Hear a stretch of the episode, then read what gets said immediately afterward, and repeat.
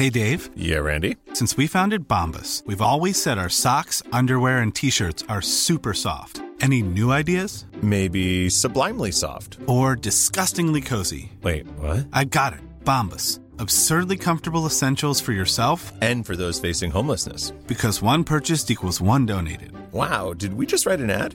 Yes. Bombas. Big comfort for everyone. Go to bombas.com slash ACAST and use code ACAST for 20% off your first purchase. Inicia. Heraldo Noticias de la tarde con Jesús Martín Mendoza. En Heraldo Radio.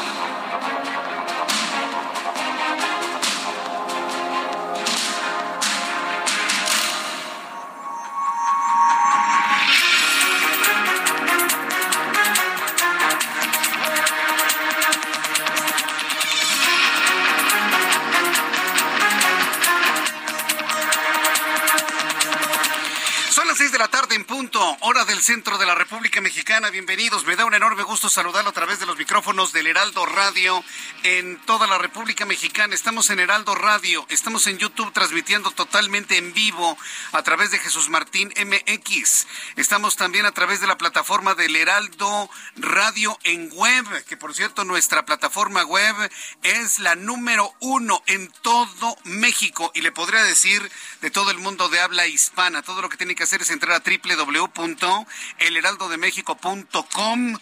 Y bueno, pues como todas las tardes, yo soy Jesús Martín Mendoza con toda la información destacada del día.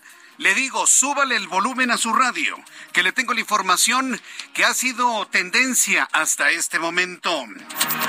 Bueno, pues tenemos el momento más frío de las relaciones entre México y Perú. Hay quienes me han dicho que no les interesa pero yo creo que es muy importante, ya lo reflexionábamos ayer, porque se trata de problemas con un presidente, ahora expresidente, detenido, está en la cárcel, Pedro Castillo, de una ideología similar a la del presidente mexicano y de otros presidentes en América Latina. Quiero informarle que el Ministerio de Relaciones Exteriores de Perú ha señalado este viernes que las expresiones realizadas por el presidente mexicano y por Marcelo Ebrard, secretario de Relaciones Exteriores, respecto a la situación política del exmandatario Pedro Castillo, constituyen una injerencia en los asuntos internos de Perú. Hoy Perú le está diciendo a México, en términos llanos, México no te metas en el tema de Pedro Castillo. Es un delincuente que vamos a juzgar dentro de Perú. Quiero que le diga a todas las personas que usted conozca que en un ratito más, en unos minutos más, voy a conversar con Mari Carmen Alba. Ella es congresista en Perú, fue presidenta del Congreso. Hoy es la representante de la Comisión de Relaciones Exteriores en el Congreso en Lima, Perú. Ella es integrante del partido Acción Popular. ¿Le suena? Ah, bueno. Yo creo que hasta en el mismo nombre del partido usted más o menos ya tiene una idea muy clara de por dónde va la ideología de Mari Carmen Alba. Pero fíjense lo interesante, hoy sostuvo un encuentro ella y los legisladores de este partido con la nueva presidenta Dina Boluarte. Se han reunido con ella. ¿Qué se dijeron? ¿Qué les comentó? ¿Qué se- ¿A qué se comprometieron? Pero lo más importante, los señalamientos al gobierno mexicano para que no se meta en el tema de Perú. En unos instantes voy a conversar con la congresista Mari Carmen Alba aquí en el Heraldo Radio. Quiero informarle también en este resumen que la Federación Interamérica Internacional de Periodistas dio a conocer que fuera de una zona de guerra, México liderea en muertes de periodistas. En lo que va del año 67, reporteros y trabajadores de medios de comunicación han sido asesinados, ejerciendo su labor en todo el mundo frente a los 47 del año 2021. Un año horribilis para el periodismo mexicano en los tiempos de López Obrador. Así quedará sentado en la historia. Y no lo digo yo, lo dice la Federación Internacional de Periodistas, noticia que le tendré más adelante aquí en el Heraldo Radio. Un juez federal condenó 47 años con seis meses de prisión a Servando Gómez Martínez Latuta, quien fue fundador de la familia michoacana y los caballeros templarios por delitos de delincuencia organizada y delitos contra la salud.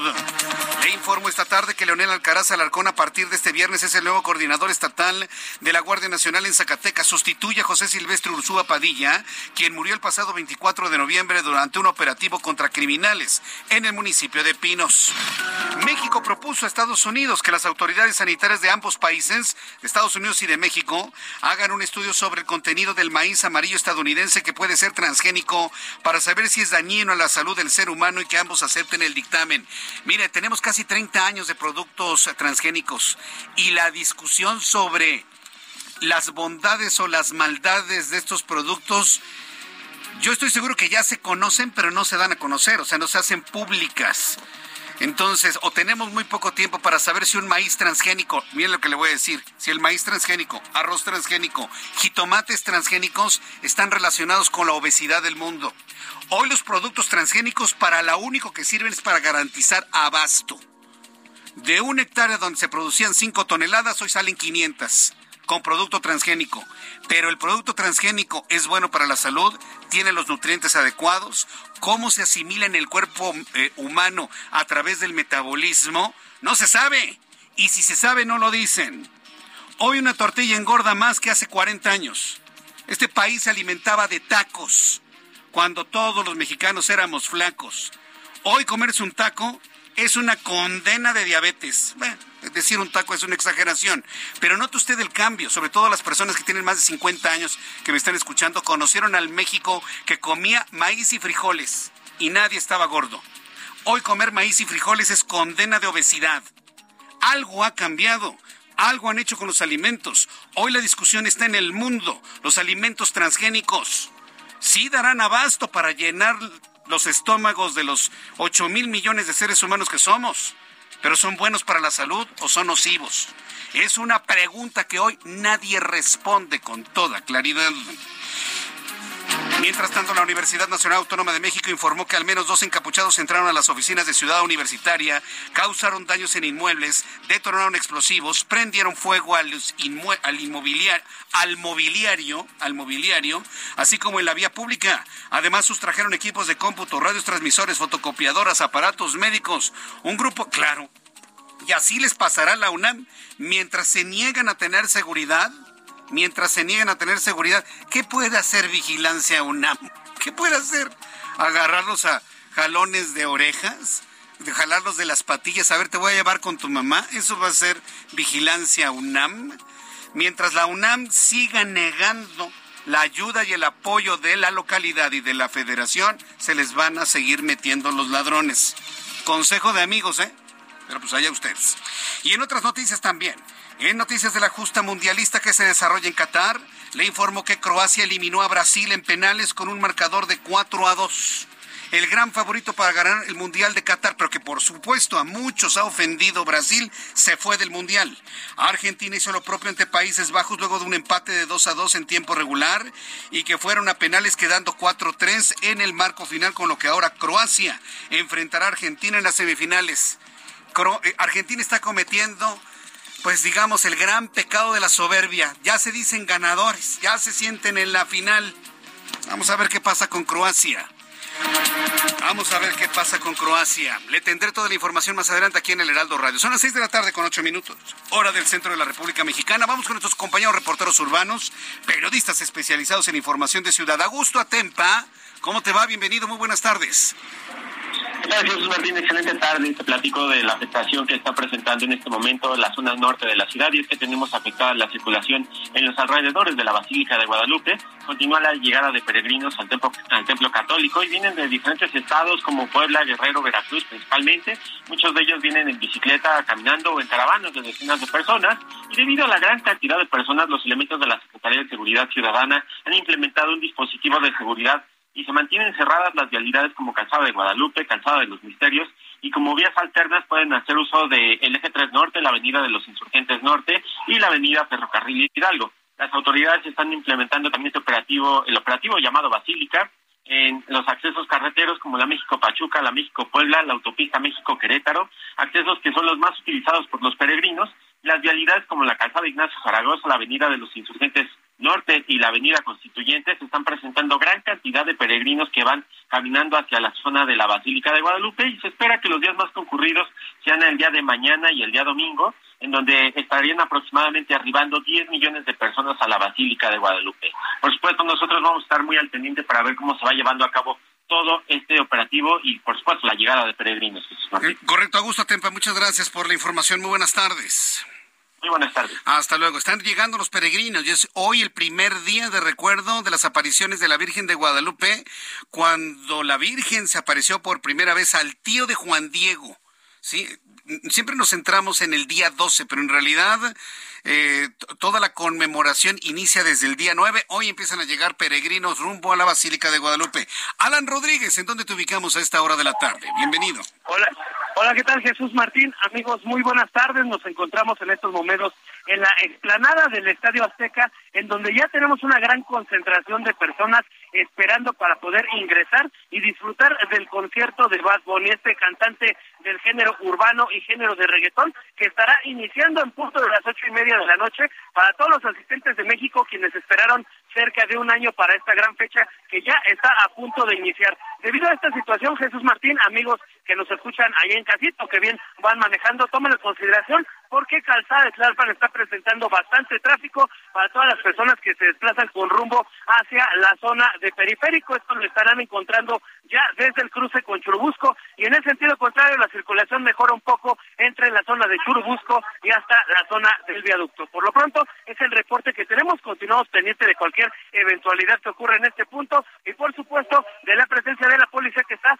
cuidando el orden en esta zona del Estadio Azteca. Es el reporte que tenemos. Muy bien, correcto. Bueno, pues estaremos muy atentos de lo que sucede en este lugar. Una verdadera locura, ¿no? Lo que se está viviendo en este punto, Alan. Es correcto, Jesús Martín. Toda la gente está intentando comprar boletos. Hay muchos boletos que se están vendiendo en reventa y también se ha presentado una situación con los boletos de playa, un eh, pues tipo de boleto VIP, el cual al parecer se duplicó y por ese motivo tenemos ya una gran fila de personas haciendo el reclamo porque al momento de pasar y de poder pues leer sus códigos de escanear no pudieron pasar. ¿Qué? O sea, dicen que ya están ocupadas sus localidades, ¿verdad?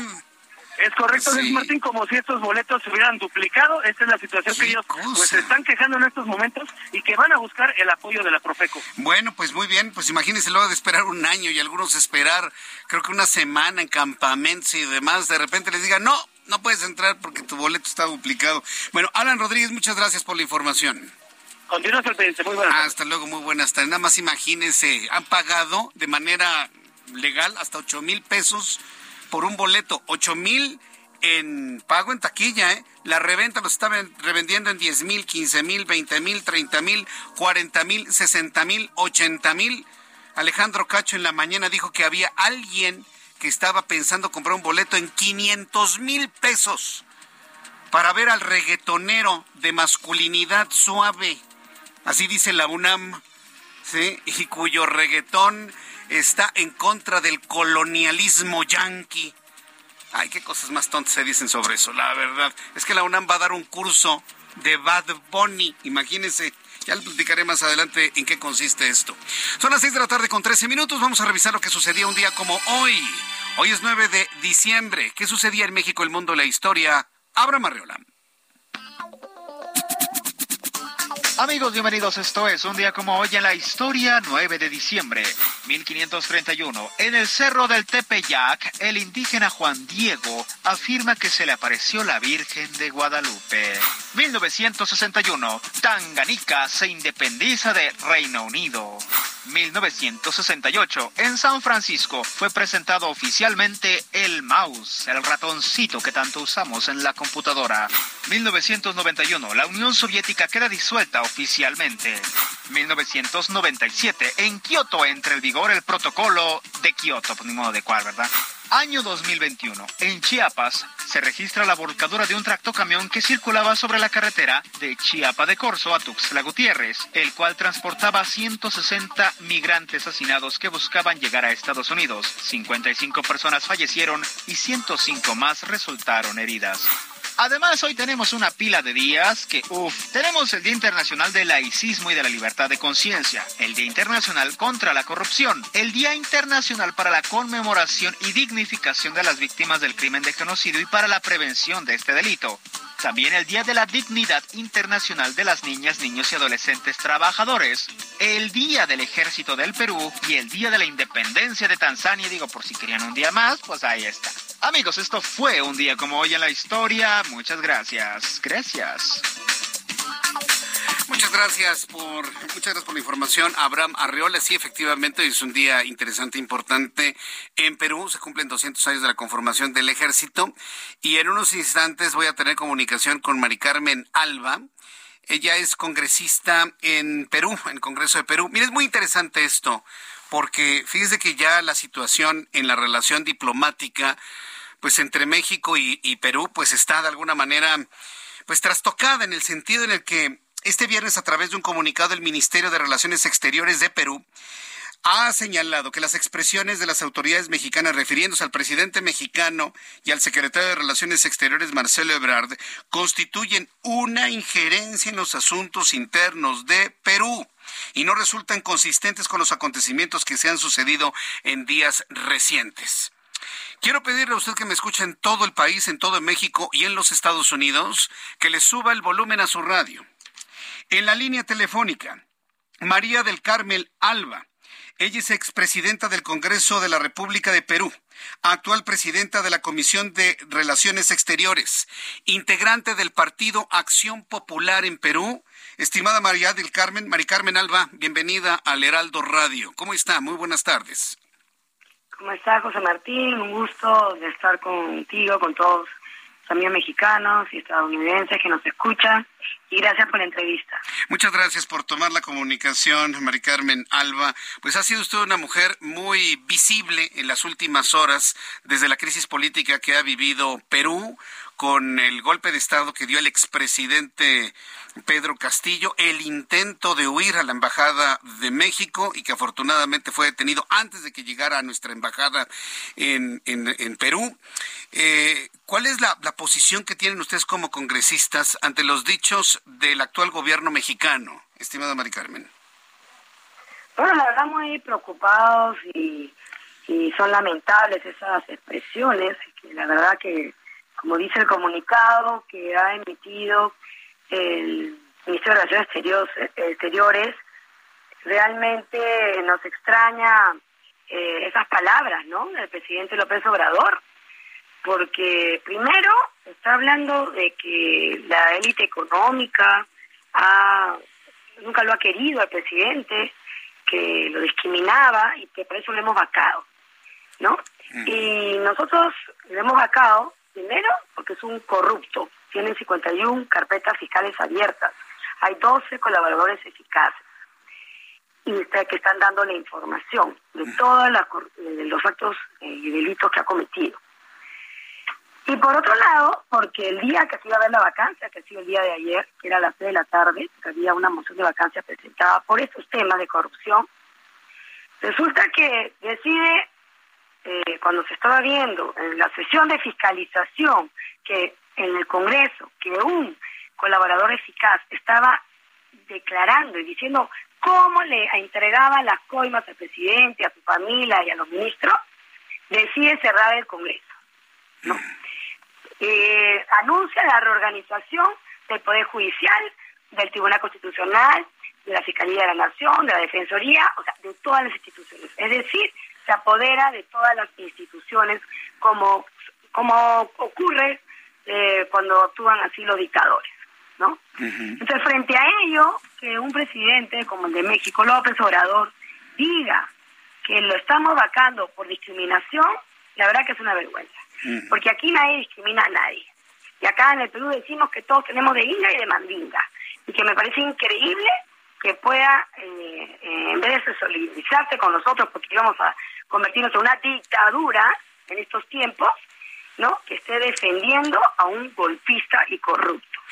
Y encima que se escapaba efectivamente el presidente después de dar su su discurso de cierre del Congreso, les cuento a todos los mexicanos lo que pasó, todas las instituciones comenzaron a rechazar el golpe de Estado, instituciones eh, como Tribunal Constitucional, Poder Judicial, la RENIEC, la OMPE de procesos electorales, todos eh, al unísono eh, rechazando este golpe de Estado.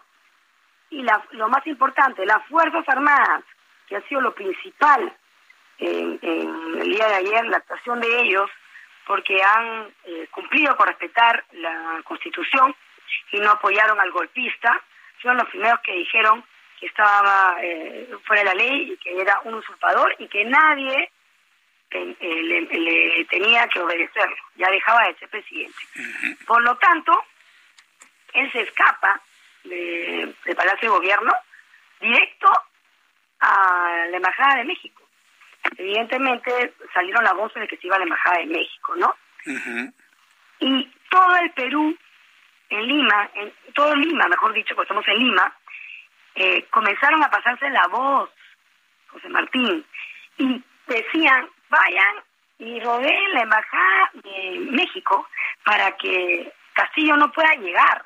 Se pusieron todos los carros alrededor y en la calle donde está la Embajada de México para que para parar el tráfico y para que no llegara. O sea, lo que ha pasado realmente ayer ha sido increíble. La sociedad civil indignada por el golpe, las instituciones, el Congreso, que pudimos vacarlo adelantando como a las 6 de la tarde, ya era, eh, como pasó esto, como a las 11 de la mañana, se convocó lo que se iba a convocar a las 6 de la tarde, que ya estaba convocado, se convocó a las 12 y media, y pudimos tener más de 87 votos, que era muy difícil, y que en ese momento no lo teníamos, porque él da ese mensaje al cierre del Congreso, es que se le llega a acá. Entonces, la verdad, eh, consideramos, así como ha dado ese comunicado de sorpresa y extrañeza, el Ministerio de Relaciones Exteriores, eh, principalmente eh, por la injerencia ¿no? del presidente López Obrador en asuntos internos del Perú. Él no tiene por qué inmiscuirse en lo que nosotros decidimos, nuestro Congreso es independiente, somos un país soberano, y la verdad que creo que no es de hermanos y de latinoamericanos hacer ese tipo de comentarios. Acá hay una violación al derecho internacional y al principio de la no intervención.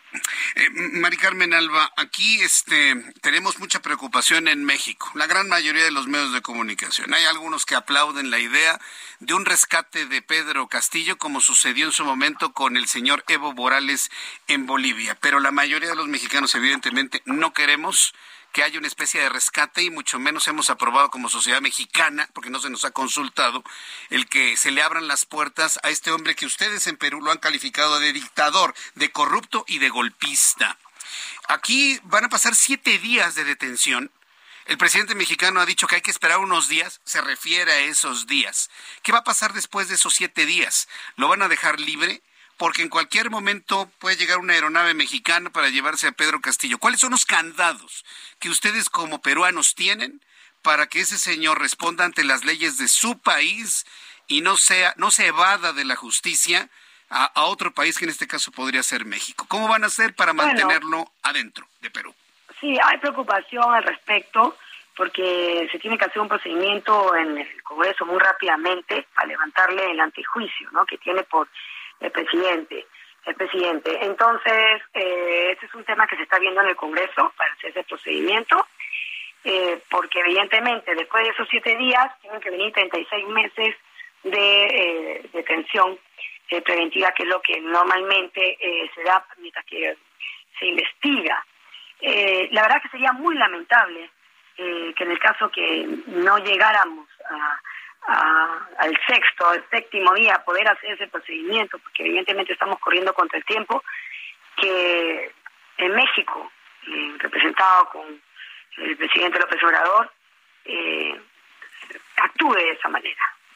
Eh, que no entiendo, el presidente López Obrador, eh, es, claro, acá se nota que todos son amigos, ¿no? Evo Morales, ¿no? López Obrador. Así es. ¿No? Petro también, que también está dando declaraciones eh, muy parecidas.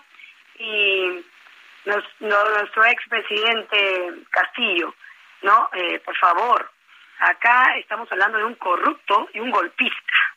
Y no se puede ayudar ni asilar a una persona así. Queremos un golpista, debe terminar en la cárcel. Queremos que esté en la cárcel, que cumpla su condena.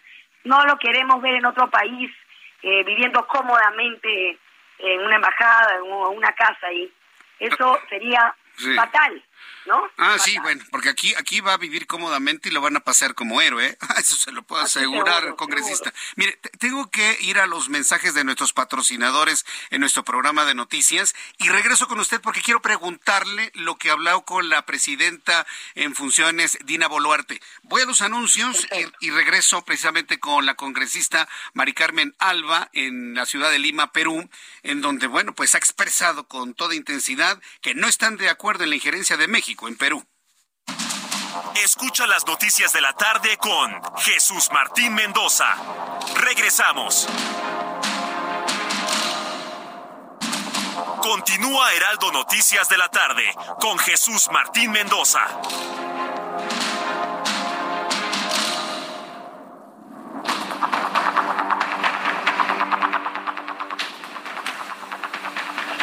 Son las 6 de la tarde con 30 minutos hora del centro de México, las 7 de la noche con 30 minutos tiempo en Lima, Perú. Estoy conversando con Mari Carmen Alba, ella es congresista, integrante del Partido Acción Popular allá en Lima, Perú, y estamos conversando sobre pues este problema que se ha generado entre nuestros países por la injerencia que el gobierno mexicano, el gobierno, no la sociedad mexicana, el gobierno mexicano eh, ha, iniciado para tratar una especie de rescate y darle asilo a Pedro Castillo, expresidente de Perú, acusado de corrupción en seis ocasiones, ahora de rebelión, de sedición, que lo han acusado de ser dictador, de ser un golpista. Eh, Mari Carmen Alba, las ¿usted consideraría que las relaciones entre México y Perú se han enfriado en estas últimas horas? Bueno, hay mucho malestar, ¿no? Por las declaraciones del presidente López Obrador, definitivamente. Pero claro, la Cancillería eh, ha llamado al embajador Monroy, ¿no? El embajador de ustedes aquí en Lima, y para darle pues, eh, su, opinión sobre eh, estas extrañas declaraciones, pedirle un poco explicaciones, ¿no? Pero también en ese comunicado eh, está claro que las relaciones, evidentemente, que van a cumplir 200 años de historia y las relaciones comerciales y de hermandad, eh, eso no, no está en duda, ¿no? Pero sí el tema de la injerencia, ¿no? En asuntos internos, que no tiene por qué. Además, eh, por las, declaraciones, de, como vuelvo a decir, del presidente López Obrador, están basadas en hechos que no son verdad porque acá no hay ninguna discriminación, simplemente es un tema de corrupción y de, golpismo. Entonces sí, eso eh, hay malestar, evidentemente, ¿no? Y eh, en todo caso, me imagino que en los pocos días deberían rectificarse, darse cuenta de, que lo que está pasando acá, ¿no? Evidentemente tienen que haberse dado cuenta, ¿no? Cambiar de actitud. acá, acá en México sabemos... Era evidente que había una muy buena relación entre el presidente, el presidente Castillo y el presidente López Obrador, ¿no? Y en la embajada mexicana acá, eso se veía. Pero una cosa pues es un tema de, química, amical, de pensamiento, y otra cosa es pues, que ya el, presidente el presidente del Perú se vuelva un dictador ¿no? Eso que ya cambian las cosas y la visión de México debería ser distinta, ¿no? Eso no se puede apañar, no se puede apoyar y eso no tiene perdón en estos tiempos, ¿no? Definitivamente. Ahora, eh, nosotros acá en México sabemos que cuando hay una rectificación es ya no hablar del caso. O sea, si se espera una rectificación eh, verbal por parte del presidente, no, esa no va a ocurrir jamás, se lo adelanto, ¿eh? congresista, eso no va a ocurrir. Simplemente, posiblemente ya no se hable más, más del tema. Pero ahora coméntenos, ¿cómo ven ustedes a la nueva presidenta, que era la vicepresidenta eh, Dina Boluarte? Entiendo de la misma ideología, emanada del mismo partido político que, que, que Pedro Castillo. Eh, pero entiendo de que ha hecho un llamado a la unidad, ha hecho un llamado a todos a hacer un, un gobierno mucho más amplio en la base. he visto en sus medios de comunicación locales fotografías con ella, todos parece se ven muy muy cómodos acompañando a la presidenta. ¿Qué, viene para para Perú después de esta crisis que duró algunas horas, pero que vaya que ha trascendido el mundo entero? Así es. Mira, Jesús Martín, nosotros hemos tenido un año y casi cinco meses, ¿no? Eh, de un gobierno eh, que no ha dialogado, que no ha buscado consensos, que ha atacado al Congreso siempre desde el primer día, evidentemente con el objetivo de desprestigiarnos y de cerrar el Congreso para hacer una asamblea constituyente y una de cambiar la constitución totalmente, ¿no? Y perpetuarse en el poder. Eso está clarísimo porque eso es lo que estaba haciendo. Porque, eso sí, ayer, aparte de la reorganización de instituciones, dijo que iba a hacer una nueva constitución. Siempre los dictadores, al final, su objetivo es cambiar la constitución, ¿no? Entonces, eh, ella eh, ha llamado ayer, cuando ha juramentado, ha llamado a la unidad, ha dicho que va a buscar consensos, eh, que quiere paz, tranquilidad, trabajar de la mano con el Congreso, cosa que no hizo el expresidente Castillo, y que además hay un discurso que siempre lo tuvo el expresidente Castillo. El discurso de la lucha de clases, el discurso de separar lo de Lima, la capital, con lo de regiones, los ricos y los pobres, un discurso de división, de mm. unión, de, división, de ataque, de violencia y de odio entre peruanos, lo cual ha sido muy este eh, criticado y ha hecho que se polarice más el país. O sea, en vez del presidente comportarse como un estadista y unir a los peruanos, ha hecho todo lo contrario. Entonces, la presidenta Dina Boluarte lo que ha hecho es hacer un discurso lo contrario, evidentemente, ¿no? Buscar la unidad y consenso. Y llamó de ayer y hoy a todas las bancadas. Nosotros como bancada, como Acción Popular, hemos ido hoy día a las 9 de la mañana y nos ha, eh, nos ha manifestado voluntad de trabajar en conjunto, de ver temas en común, eh, de volcar la página en el sentido de, de, tratar de llevarnos mejor. Y, bueno, y eso lo hemos recibido con agrado, porque ya estamos hartos de, de esta división y de estos ataques, y de que el país está paralizado, y que nadie ha invertido en este año en cinco meses. Esa es la realidad. Así que esperemos que cumpla eh, su eh, lo que ya ha dicho y que en este fin de semana ya debe estar el gabinete, efectivamente va a ser un gabinete, como ha dicho, de ancha base, de toda la sangre.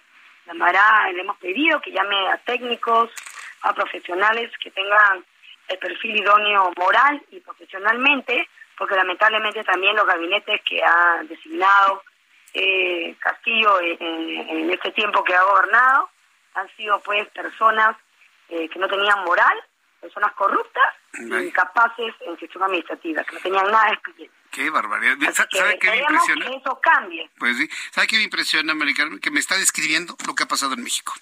Pero aquí no ha habido un Congreso ¿sí? que se levante como ustedes para señalar ese tipo de cosas. En México estamos divididos entre fifís y chairos entre ricos y pobres, entre buenos y malos, entre oposición y más, los que votaron por el presidente y los que no votaron. No, no, es una cosa verdaderamente tristísima, sí, pero hay una gran diferencia. En Perú dijeron basta, como usted me lo acaba de decir en esta entrevista.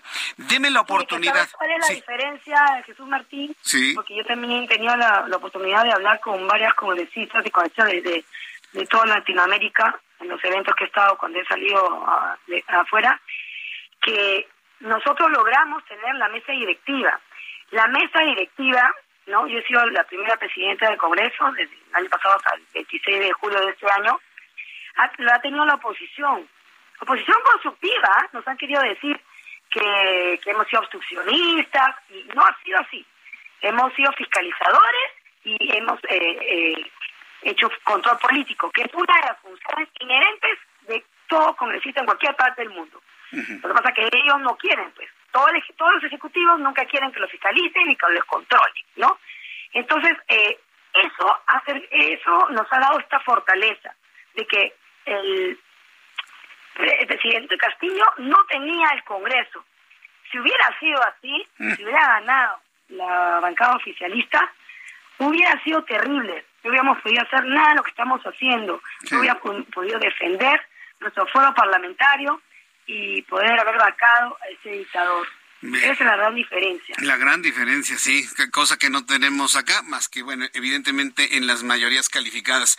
Eh, estimada congresista, yo le agradezco mucho esta amplia entrevista que hemos tenido, porque platicar con nuestros hermanos de Perú y saber lo que está ocurriendo allá, tener problemáticas políticas tan similares, pero también viendo la, la, actitud de la sociedad peruana, creo que nos significan para nosotros acá en México, pues un gran ejemplo, ¿no? De que cuando la sociedad se involucra, pues las cosas no salen como algunos eh, aprendices de dictadores buscan hacerlo. Así que yo le agradezco mucho, estimada Mari Carmen Alba. Espero tener la oportunidad de conversar con usted un poco más adelante, viendo cómo se va desarrollando estos hechos. Y le agradezco el tiempo que nos ha brindado en este programa de noticias en todo México y en los Estados Unidos. Muchas gracias, Mari Carmen Alba. A ti, Jesús tiempo la entrevista y cuando quiera volvemos a conversar. Claro que sí, un abrazo. Gracias. que le vaya muy bien. Mari Carmen Alba, ¿qué le parece? Mire, si le digo, o sea, la reflexión de todo esto para redondear y ir a otras cosas es, el problema no es que un país sea gobernado por una ideología de izquierda o un partido de izquierda, no, no, no, no, no. El problema no está ahí. El problema está en las personas. Está en los hombres o mujeres que pierden el piso, que pierden el control. Y eso fue lo que le pasó a Pedro Castillo perdió de tal manera el control que ni sus integrantes de su partido lo apoyaron. No lo apoyó el ejército, no lo apoyó la policía, la policía, no lo apoyó su vicepresidenta, que hoy es la presidenta en funciones. Nadie lo apoyó. Porque vieron que estaba completamente fuera de sí con el poder. Eso pasó en Perú. Ahora, la pregunta para el gobierno mexicano, ¿quieren darle asilo a un hombre calificado en su país como dictador corrupto y golpista, no hagan eso, ¿eh? No hagan eso. Yo entiendo que es una orden del presidente Marcelo Ebrard, pero si Marcelo Ebrard acata pie juntillas, como le escribo en mi columna del día de hoy, en el Heraldo de México, esa orden, que es una orden que lleva veneno para la aspiración presidencial de Marcelo Ebrard, si lo hace Ebrard, que se despida de cualquier intención presidencial. Por supuesto, le cayó como anillo al dedo al presidente mexicano para disminuir la presencia de Marcelo Ebrard. ¿Qué estará pensando actualmente? ¿Cómo estarán evaluando cuando pasen los siete días de detención de Pedro Castillo? Esa historia seguramente se escribirá la próxima semana. Son las seis de la tarde con 41 minutos hora del centro de la República Mexicana. Vamos a otros asuntos aquí en el Heraldo. Y bueno, quiero saludar a mi compañero Iván Saldaña, reportero del Heraldo Media Group. El duende hizo sus travesuras, pero se va a corregir. Fíjense que todo lo aprobado en la Cámara de Diputados sobre el plan B de las modificaciones a las leyes secundarias del Instituto Nacional Electoral llevan errores. Han reconocido que llevan errores, los cuales la oposición tomaría, evidentemente, para generar acciones de inconstitucionalidad. Aprobaron un dictamen con errores los de Morena. ¿Qué significa eso? Que ni siquiera lo leyeron. Iván Saldaña, gusto saludarte. Muy buenas tardes.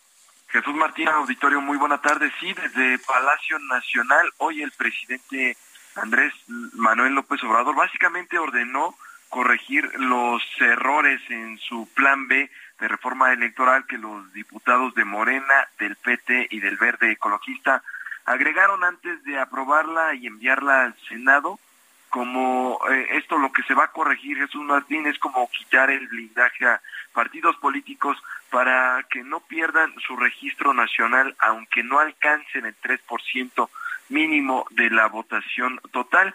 Y sí el presidente López Obrador usó esta frase de el duende que hizo sus, sus travesuras. Escuchemos cómo lo dijo esta mañana. Se hicieron cambios a la iniciativa que enviamos y ahora Adán va a explicar eh, en qué consistieron esos cambios y cómo eh, ya los mismos legisladores se han comprometido a quitar eh, esos añadidos, como le llaman en el periodismo, el duende, sí, el duende, este, que hizo sus travesuras. Pero bueno, se va a corregir. Y ya en su oportunidad el secretario de Gobernación, Adán Augusto López Hernández, explicó que los diputados hicieron básicamente tres cambios a la iniciativa original del Ejecutivo, de las cuales dos se van a eliminar de la minuta y uno se está considerando mantener. Reveló que por la noche del día de ayer habló con los presidentes de las juntas de coordinación política de ambas cámaras, con el senador Ricardo Monreal y el diputado Ignacio Mier, y con los presidentes también de las comisiones que van a dictaminar la minuta en el Senado para que ellos ratifiquen o rectifiquen el error, dijo, y se votará seguramente la próxima semana, entonces lo tendrían que regresar con cambios a la Cámara de Diputados. El primer cambio es eliminar el agregado de la, eh, de la fracción 4 del artículo 15 de la Ley General de Procesos Electorales, que de acuerdo a lo que, a lo que le dijo Mier a Adán, lo que contó el día de hoy el, el secretario de Gobernación, fue pues un agregado por error. Escuchemos cómo lo dijo el secretario de Gobernación le agregaron un párrafo que eh, me comentaron ayer el coordinador, el presidente de la Junta de Coordinación Política, que formaba parte de un documento de trabajo, una propuesta que sí eh, habían presentado partidos políticos y por un error se les fue en el dictamen final así fue aprobado. El párrafo eh, consiste en que adicionalmente u optativamente, si no tenían el 3% eh, de la votación total emitida, podían alegar cuando menos que en 17 elecciones locales eh, pudiesen obtener el registro. Esto es un texto inconstitucional.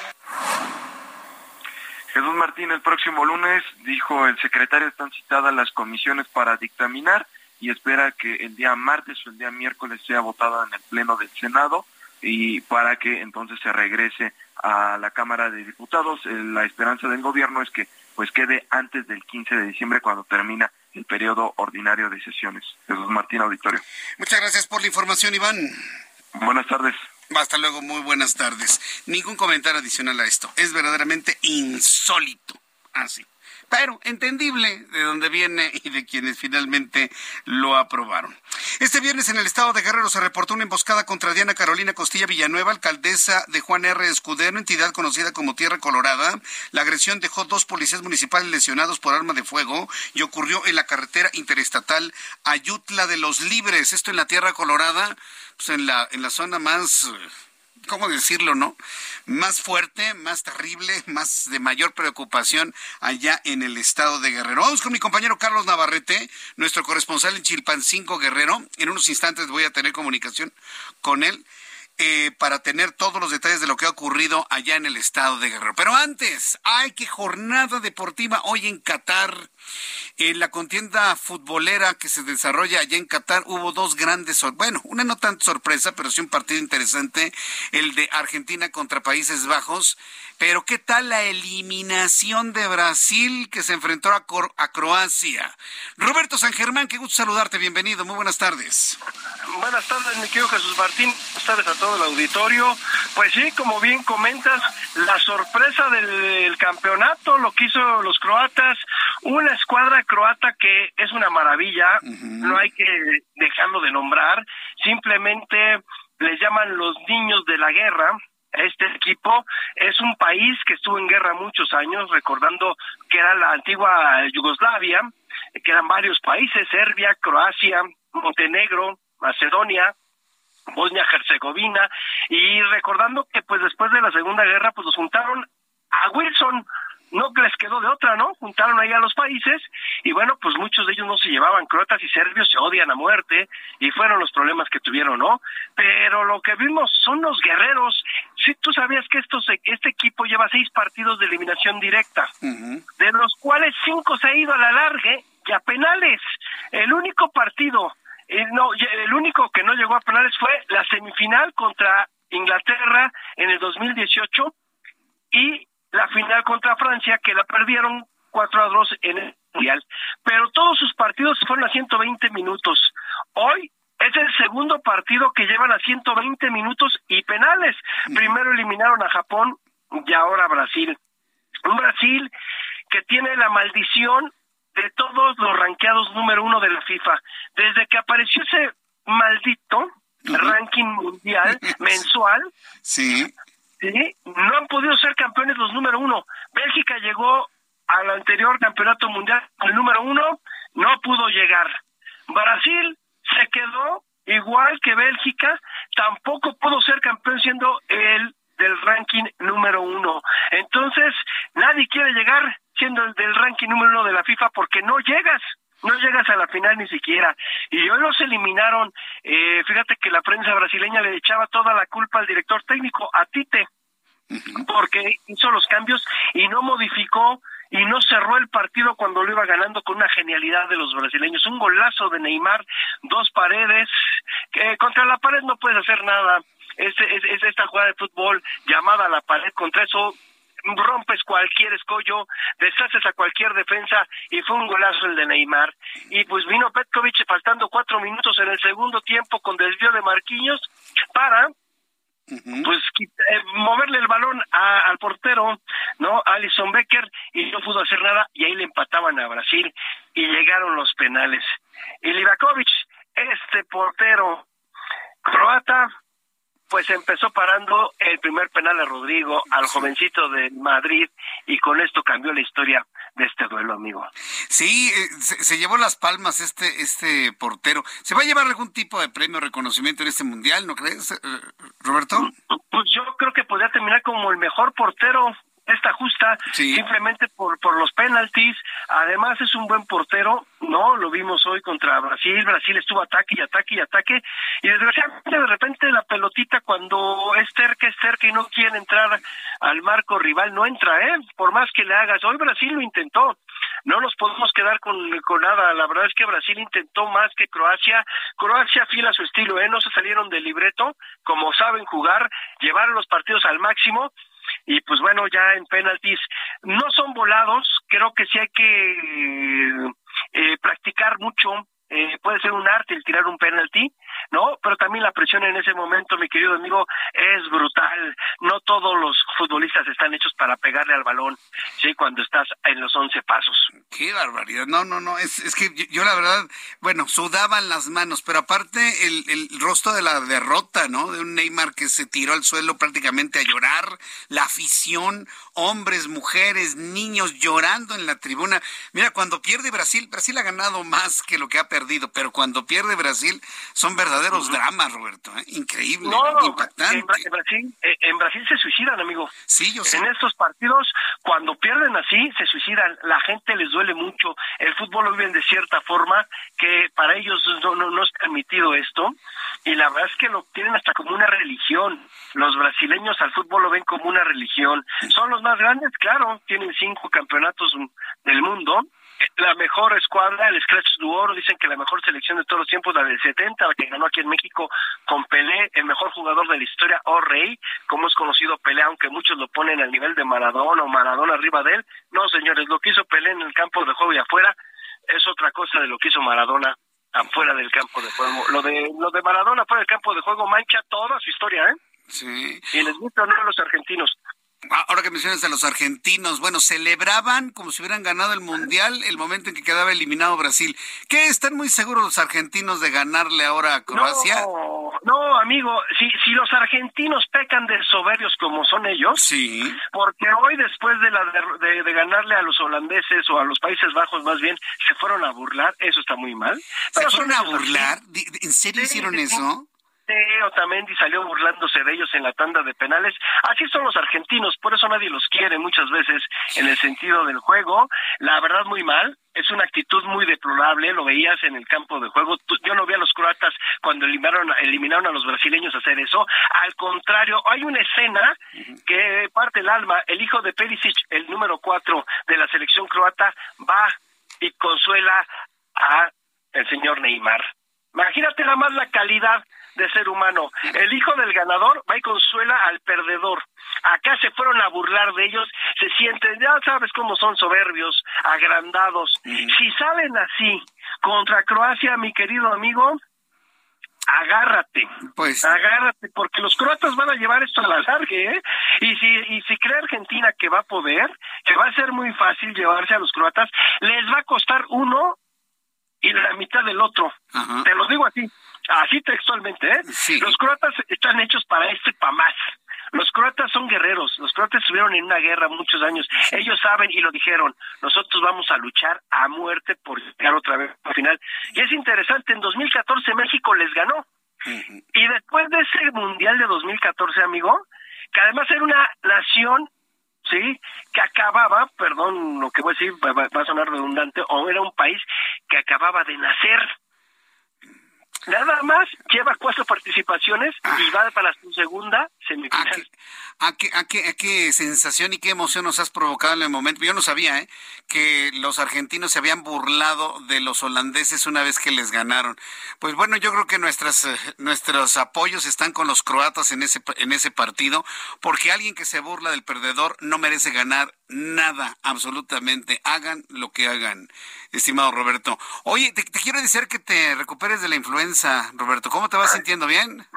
Ya, ya estamos mejor, mi querido Jesús Martín. Ya sabes qué está. Esa es la actitud, Roberto. Sí. Ya sabes cómo es. De repente te da muy fuerte, te tomas la, eh, la, la, famosa sal, el vivir y pues parece que los ocetalmivir. Sí, sí, muy bien, muy bien sí funciona.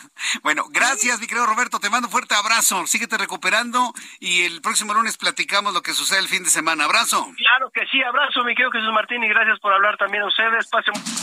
Escucha las noticias de la tarde con Jesús Martín Mendoza. Regresamos.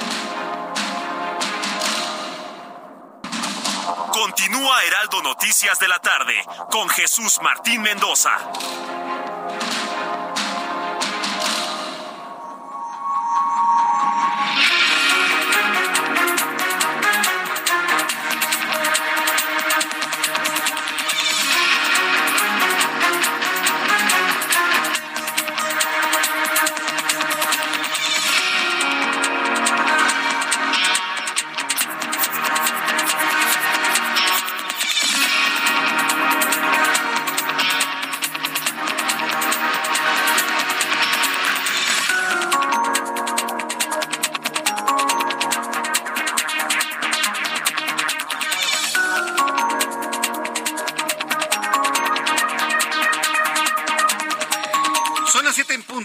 19 horas en punto hora del centro de la República Mexicana, le presento un resumen con las noticias más importantes en el Heraldo Radio.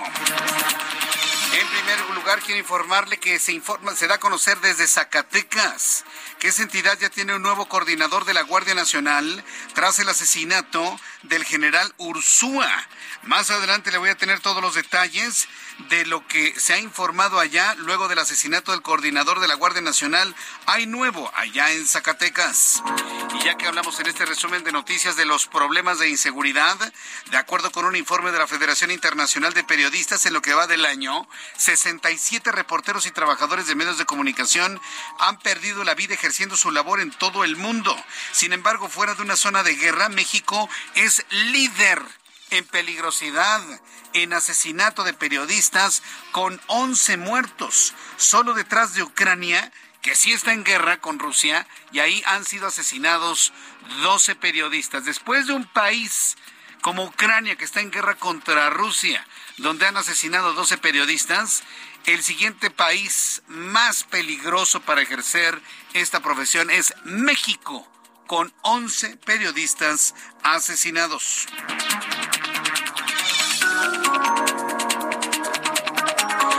En este resumen de noticias, también informo que el Ministerio de Relaciones Exteriores de Perú señaló este viernes que las expresiones realizadas por el gobierno mexicano son inaceptables en torno a querer rescatar y llevarse y darle asilo a Pedro, a, Pedro Castillo, expresidente de Perú.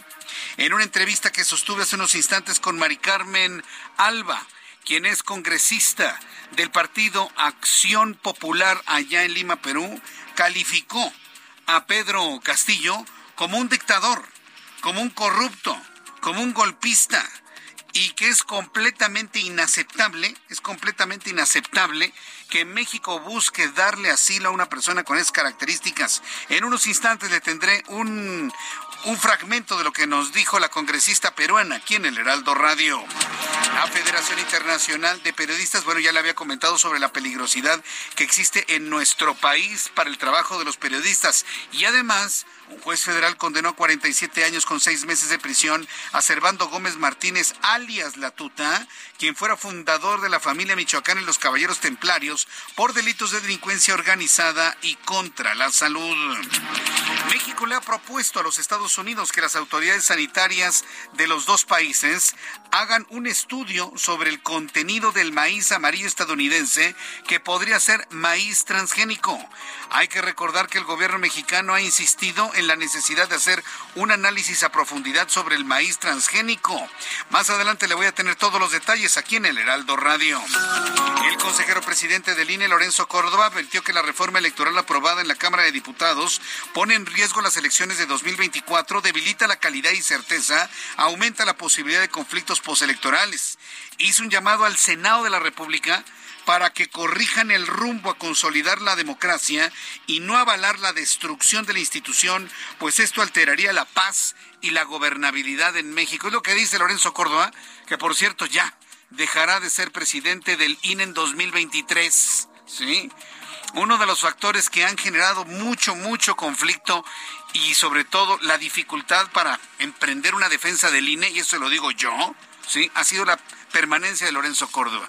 Yo creo que en el momento en el que se vaya Lorenzo Córdoba, muchas cosas van a empezar a fluir bien dentro del Instituto Nacional Electoral, que dicho sea de paso, el INE no se toca y no se tocó. Seguirá siendo una institución autónoma para la elaboración de elecciones. El secretario de Salud de Sinaloa, Coetlagua González, confirmó la primera muerte de un hombre tras contagiarse de viruela del mono. El paciente tenía una edad aproximada de 40 años, quien tenía otros padecimientos como cáncer y VIH atenuantes para que perdiera la vida.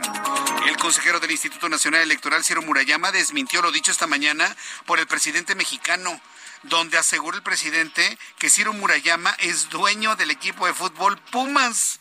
Y bueno, pues Ciro Murayama tuvo que hacer una aclaración importantísima. Dice que es un socio de 450 en el cual no toma ningún tipo de decisión y no recibe ningún tipo de pago o ningún tipo de lucro por eh, pertenecer a este grupo de 450 apoyadores del Club Pumas. El presidente de Francia, Emmanuel Macron, anunció este viernes sobre la gratitud de los preservativos para los jóvenes. A partir de 2023 será extensiva también a los menores de edad. En Twitter anunció que ahora los preservativos serán gratuitos en las farmacias para los jóvenes de 18 a 25 años para que todos se protejan durante las relaciones sexuales. El multimillonario japonés Yusaku Maseawa reveló que este viernes la estrella del K-Pop Top DJ Steve Aoki estará entre los ocho miembros de la tripulación que planea llevar a un viaje alrededor de la Luna el próximo año en uno de los cohetes SpaceX de Elon Musk. Y ahora con el regreso de la tecnología humana alrededor de la Luna, extrañísimo, ¿no? Bueno, ahora ya se empieza a hablar de turismo alrededor de la Luna. Ahora sí, quien quiera bajarle el sol, la luna y las estrellas a alguien importante podrá hacerlo realidad. Subirse a un cohete y darle una vueltecita por nuestro satélite natural. Ricardo Mejía Verdeja, subsecretario de Seguridad Pública de la Secretaría de Seguridad y Protección Ciudadana, anunció cinco puntos clave en los accesos a los estadios para prevenir que vuelvan a ocurrir tragedias como la ocurrida en el Corregidora. Detalló que las acciones que se tienen en coordinación con la Federación Mexicana de Fútbol y la Liga MX.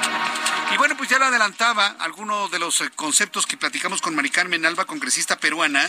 Digo que le parece increíble que un presidente como López Obrador diga que la destitución de Pedro Castillo fue una discriminación. Dice, es una vergüenza que López Obrador diga eso. La congresista peruana dejó en claro que López Obrador miente al decir que Pedro Castillo fue destituido por las élites económicas, ya que tiene en su contra un total de 51 carpetas de investigación. Lo calificó de dictador corrupto y golpista. Entonces, frente a ello, que un presidente como el de México, López Obrador, diga que lo estamos vacando por discriminación, la verdad que es una vergüenza. Mm. Porque aquí nadie discrimina a nadie. Y acá en el Perú decimos que todos tenemos de isla y de mandinga. Y que me parece increíble que pueda, eh, eh, en vez de solidarizarse con nosotros, porque íbamos a convertirnos en una dictadura en estos tiempos, ¿no? que esté defendiendo a un golpista y corrupto. Contundente, Mari Carmen Alba, en los medios de comunicación mexicanos. Con esta información hemos terminado nuestro resumen de noticias. Yo soy Jesús Martín Mendoza y le invito para que siga con nosotros.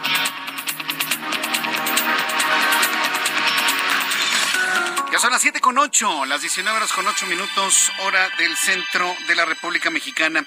Quiero hacerle un anuncio importante. Quiero hacerle un anuncio importante. ¿Sabe quién va a estar en el estudio un poco más adelante? Miren, los más chavos no lo, no lo conocen y no lo conocíamos, digo, los que no estamos ya tan chavitos, por supuesto, pero en la en el mundo del rock, en el mundo del rock, en la historia del rock and roll, el nombre de Rafael Acosta, Rafa Acosta, cuando era parte de los Locos del Ritmo, es parte de la historia de la música de México. Hoy va a estar aquí en el estudio Rafa Acosta, quien estuvo con los Locos del Ritmo y ahora es Rafa Acosta y sus amaneceres. Es, es un ejemplo de vida verdaderamente, porque es un hombre que con toda la experiencia que tiene, presenta cuatro temas de su autoría, cuatro temas de su autoría, y busca poner en el gusto de, de, de, las actuales generaciones, y eso es lo que le voy a preguntar, ¿eh? el reto que esto significa, ¿sí? poner en el gusto de las nuevas generaciones este rock que nos lleva, nos llega desde el tiempo de nuestros padres. Entonces, para los que tienen 50 años o más, o un poquito más, seguramente se acuerdan de Rafa Costa, Los Locos del Ritmo, y bueno, pues estará hoy aquí en el estudio del Heraldo Radio un poco más adelante para que no se lo pierda. Son las 7 con 10, las 19 horas con 10 minutos hora del centro de la República Mexicana. Entro en comunicación con Augusto Atempa, quien nos tiene información de lo que sucede a esta hora de la tarde. Adelante, Augusto. Martín, excelente tarde. Vaya tráfico el que tenemos sobre el viaducto Miguel Alemán, que está a vuelta de rueda, tramo desde Río Becerra hasta el cruce con Congreso de la Unión. Son más de 5 kilómetros en donde los automovilistas van a empezar a circular a vuelta de rueda. Mucha paciencia para quienes ocupan esta vialidad y buscan moverse hacia la zona del aeropuerto. El eje 4, la avenida Xola, también presenta abundante carga vehicular de poniente a oriente. Esto debido al cambio de luces en los semáforos quienes busquen llegar al aeropuerto utilizando la avenida Circuito Interior de Churubusco, también la fila de vehículos se encuentra bastante, bastante afectada, por lo que se estarán haciendo entre 20 y 30 minutos para poder cruzar desde la zona de Liscuar hasta la calzada de Tlalpan. Hay que tener mucha paciencia para manejar este viernes, este viernes que para muchos ya comienzan las vacaciones y por supuesto hay que manejar con mucha precaución. Martín, reporte. Muchas gracias, Augusto Atempa. Seguimos atentos con toda la información. Augusto Atempa. Vamos directamente hasta las inmediaciones del Estadio Azteca, porque ya en las próximas horas se va a cumplir el sueño de muchos chavos, ¿no? Escuchar y ver al conejito malo. Alan Rodríguez, ¿cómo están las cosas en torno al Estadio Azteca? A ver si lo tenemos. En la no lo tenemos en la línea es, que mire, la comunicación se ha vuelto caótica en los entornos del de, el Estado Azteca. Tenemos ya a esta hora de la tarde, hoy viernes, dos puntos de tránsito con mucho conflicto, mucho. Uno es en el sur de la ciudad, las inmediaciones del Estadio Azteca, y otro en el norte con la Basílica de Guadalupe. Hoy, 9 de diciembre, ya empiezan a llegar miles de peregrinos a la Basílica, peregrinación que seremos, de la cual seremos testigos a lo largo de todo este fin de semana. Alan Rodríguez, estás por el Estadio Azteca. Adelante, danos información, por favor. Jesús Martín, amigos, muy buenas tardes. Continuamos dando seguimiento a toda la información que surge desde este punto, en donde en unos minutos se está esperando ya que inicie el concierto de el cantante puertorriqueño Bad Bunny, este cantante que el país y de todo el mundo, pero con su género reggaetón, con su género urbano. Por este motivo, ya tendrán, pues que prácticamente se están desesperando. Hay que recordar que muchos de llegaron desde el día de ayer o incluso en fechas pasadas para poder ser los primeros y hasta este momento ya poco más así momento en el que todavía no pasan. Han empezado a comenzar ya a ingresar algunos pues de los asistentes. Sin embargo, esta situación se está dando pues casi casi de a uno por uno, ya que se está haciendo una revisión exhaustiva de los boletos ante la situación de posibles boletos clonados. Esto ya tenemos también a una fila alterna a un costado del Estadio Azteca en donde todas las personas que han sido regresadas porque les han comentado que su boleto prácticamente fue duplicado, están haciendo, se están congregando para realizar una queja colectiva y buscar el apoyo ante esta situación. Qué desesperación, qué desesperación. ¿De, cuántas personas estamos hablando? ¿Algunos cientos? algunos Hasta el momento estamos hablando de unos 400 personas quienes prácticamente pues venían con toda la ilusión e incluso muchos de ellos nos han demostrado y nos han eh, enseñado a través de sus plataformas de celular el voucher del pago, de los comprobantes de pago que realizaron incluso desde el mes de febrero y es el momento en el que al parecer sus esperanzas se van agotando, pues prácticamente lo que les al momento de ingresar es que su boleto ya prácticamente pasado, ya había sido clonado y por ese motivo no pudieron entrar. Te repito, que... Ajá. Bueno. pero que al momento no ha sido Bien, eh, gracias por... Está muy complicada la, comunicación, Alan. Espero tener otro, otro informe contigo un poco más adelante. Gracias, Alan. Con gusto vamos a estar informando. vamos a estar informando. Fíjense nada más todos los problemas que se han generado para ir a ver y escuchar esto. A ver, súbele el volumen a tu radio.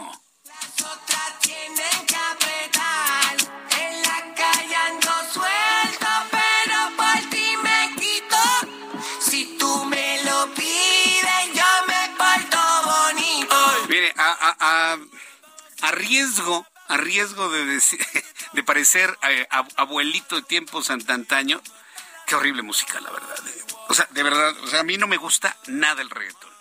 Nada en absoluto. Hay algún otro temita que tiende a lo popero que podríamos de alguna manera decir, pero esto, esto, pero lo escuchan los chavos, lo escuchan sus hijos, sus hijos, desde los 10, 11, 15 años, 20 años, 25 años. Hay chavos que yo no sé cómo le hicieron para conseguir 8.500 pesos precio en taquilla para comprar esos boletos y que estuvieron acampando una semana para entrar al Estadio Azteca. ¿Puede usted creerlo? Y personas que han pagado hasta 40 mil pesos por un boleto en reventa. 50 mil, 60 mil, 70 mil, 100 mil, me dicen, para escuchar esto. Tú crees que a todas siempre les digo lo mismo. Quieren chingar, pero no quieren a fijo. Pero en confianza me confiesa. Dice que nadie le interesa, pero cuando sale se pone traviesa. Es todo un fenómeno, ¿eh? Independientemente que no nos guste, a mí me cocina el cerebro escuchar esto. A mí lo digo con toda con toda responsabilidad y de una manera muy personal, deslindando a quien quiera deslindarse de mi comentario. A mí me cocina el cerebro escuchar esto. Sí, verdaderamente. Pero es un fenómeno. Debo reconocer que es un fenómeno social, es un fenómeno cultural, es un fenómeno musical, definitivamente. Y es un fenómeno, le voy a decir, hasta político. Porque resulta que la Universidad Nacional Autónoma de México está anunciando el planteamiento de un curso que se llama Reggaetón como resistencia al colonialismo estadounidense. Ay, ya me salieron con sus comunismos en la UNAM, señores. Oiga, no le hagan. Y sí lo tengo que decir porque a la UNAM le acaban de dar un presupuesto de 52 mil millones de pesos para que generen cursos como estos. Y además cuesta, ¿eh? 2.500 pesos para no universitarios, 800 pesos para universitarios. Reggaetón como resistencia al colonialismo estadounidense y masculinidad suave. ¿Qué es eso, eh? Masculinidad suave como capital sexual. El fenómeno Bad Bunny. Lunes de 9, del lunes 9 de enero al 23 de enero de 10 y media a 2 de la tarde es presencial. ¿Sabe cuál es el problema? Que habrá quien, quien sí pague sus 2.500 pesos para llevar su curso de Bad Bunny y poder, como dicen, perrear. Es, todo un fenómeno. Pero ¿sabe qué? Noticiosamente va a ser muy interesante, porque lo que nos está informando nuestro compañero Alan Rodríguez podría generar violencia. Esperemos que no. Estamos haciendo un llamado a todos los chavos que nos escuchan en su dispositivo. No vayan a cometer el error de dar portazo, jóvenes no vayan a cometer el error de crear una situación de riesgo que pudiese inclusive provocar la cancelación del concierto. Y lo estoy comentando sobre todo por los cientos de personas que en este momento están furiosos, que esperaron un año, que compraron su boleto, alguien se los clonó, el que los clonó entró y ellos se quedaron afuera. ¿eh? A ver, Alan Rodríguez, esto que nos has informado me parece que puede llegar a ser sumamente grave Quítame tantito la música de Bad Bunny para poder escuchar a Alan Rodríguez claramente, porque hay personas que están desesperadas al borde del llanto porque alguien les clonó sus boletos, entraron, ocuparon la localidad y a ver cómo lo resuelve ahora el organizador del evento. Alan Rodríguez, adelante, te escuchamos. Jesús Martín, amigos, muy buenas tardes. Pues lo que está ocurriendo en estos momentos es que todas las personas que fueron prácticamente regresadas ya en las puertas, en los torniquetes de acceso, se han comenzado a congregar cerca de uno de los puentes eh, vehiculares que se encuentran eh, pues muy cerca del cruce con el circuito Estadio Azteca. Son aproximadamente 300 personas, 400 e incluso lamentablemente el número va incrementando conforme las personas van ingresando al estadio y es que se ha una situación pues prácticamente muy rara y es que grupos de personas que han comprado su boleto en una sola compra, en una sola exhibición, uno de estos boletos sí pasó y por lo menos dos han sido rechazados. Este fenómeno se ha estado repitiendo en la mayoría de las personas que ingresaron aproximadamente a las seis y media de la tarde y todas estas personas eh, prácticamente pagaron incluso hasta nueve mil, diez mil pesos por uno de los boletos. Nos comentan que muchos de ellos tienen eh, pues lo que es el voucher de pago para demostrar que su compra fue completamente legal, pero que recibieron esta mala noticia de que simple y sencillamente sus boletos al parecer o fueron clonados o simple y sencillamente al inicio, al ingresar en la zona de taquillas, pues no se les dio el acceso. Vamos a platicar con alguna de las personas que se encuentran. Amiga, buenas tardes, buenas noches. ¿Cómo te llamas? Montserrat Hernández. Montserrat, ¿qué situación presentaste con tu boleto? Llegué a la al torniquete, nos escanearon a las tres los boletos, nos salió un tachecito, no nos dijeron qué error salía y solo nos dijeron tienen que ir a la taquilla a ver cómo le resuelven. Esto prácticamente eh, sería para que ustedes no entren, no ingresen. Pues yo espero que nos resuelvan. O sea, la verdad no quiero de regreso mi dinero. Fueron, compramos cuatro boletos, fueron casi 40 mil pesos. No, me, no tengo interés en que me devuelvan el dinero. Quiero ver a mi artista, o sea, quiero ver al Bad Bunny. ¿Tu compra cómo la realizaste? Lo compré en la preventa Priority desde febrero. ¿A través de Ticketmaster? A través de Ticketmaster. ¿Y tendrás algún voucher, alguna forma de comprobar la compra de estos boletos? Sí, ahorita ya me metí a la cuenta y le tomé screenshot a, todo, a todos los recibos de todos los los, eh, los estos que compramos y pues a ver si nos pueden resolver. ¿Tú qué opinas de que son cerca de 400, 500 personas las que poco a poco se han ido congregando en este punto, víctimas de esta posible estafa, fraude? La verdad está cañón, porque no puede ser que no sean a tantas, esto a tantas personas. Entiendo que, que te gusta, 1% de los boletos no pase, pero creo que esto se le está saliendo de las manos. Y creo que no es el primer concierto en donde tienen este tipo de problemas. ¿Qué vas a hacer? Pues esperar a ver si me da una respuesta. ¿Estarían buscando el apoyo de Profeco? Yo, si no nos resuelven, sí. Muchas gracias. ¿Me recuerda su nombre? Montserrat Hernández. Gracias, Montserrat. Jesús Martín, el caso de Montserrat es el caso de aproximadamente 400 personas aquí y poco a poco, te digo, el número de personas eh, de esta posible estafa va creciendo. Es una situación que a muchas de las jovencitas que se encuentran aquí, algunas de ellas ya se encuentran al borde del llanto, otras más desesperadas y poco a poco la esperanza se va perdiendo. Sin embargo, pues esperamos que alguien eh, por parte del Estadio Azteca o bien pues de la organización de este evento apoye a todas estas personas. Oye, pero el organizador y la taquilla ¿qué les dicen? ¿Qué soluciones ofrecen? O simplemente les dicen váyanse y no les resuelven nada. ¿Qué, es lo que está pasando ahí, Alan? Tenemos un poco de delay. No, no se, nos fue la comunicación. Era una comunicación vía datos de WhatsApp porque, híjole, eso de que todo México es... No es cierto, ¿eh? No, no es verdad.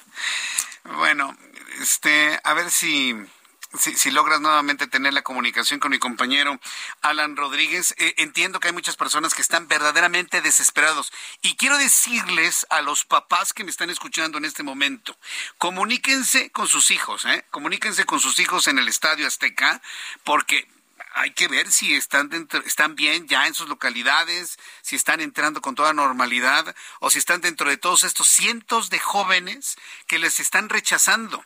Están furiosos. Escuchamos a Montserrat hace unos instantes que está al borde del llanto.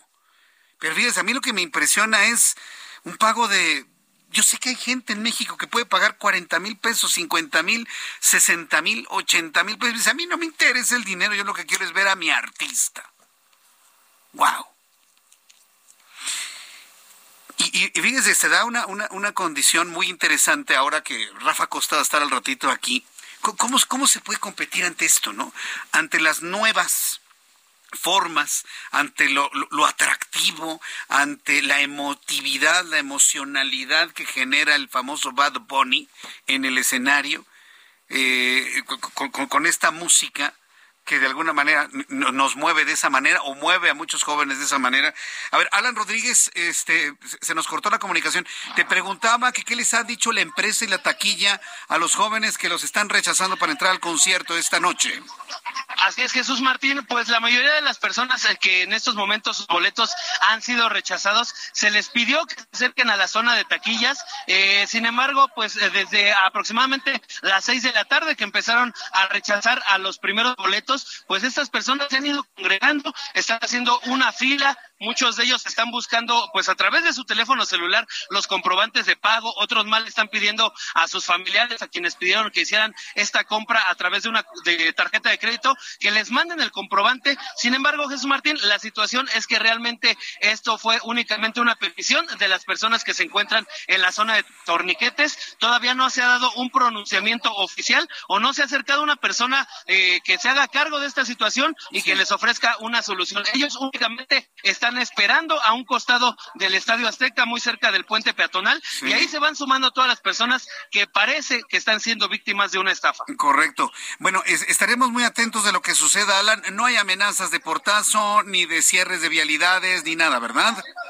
Hasta el momento no han comenzado a sonar estas amenazas del portazo, pero sí, poco a poco, han pasado los minutos inconforme, no hay ninguna respuesta parte pues, de alguna autoridad, de alguna eh, persona que esté, involucrada con la organización, sí está pues el riesgo de que en algún momento este creciente número de personas puedan dar portazo, incluso ya se está empezando a escuchar el grito, pero al, momento todavía las personas eh, están intentando tener la calma. Lo que sí es una situación bastante difícil y pues triste es la gran cantidad de jovencitas que... Voy a los mensajes, pues, regresamos.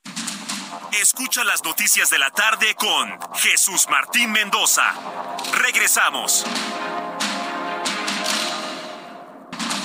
Continúa Heraldo Noticias de la tarde con Jesús Martín Mendoza.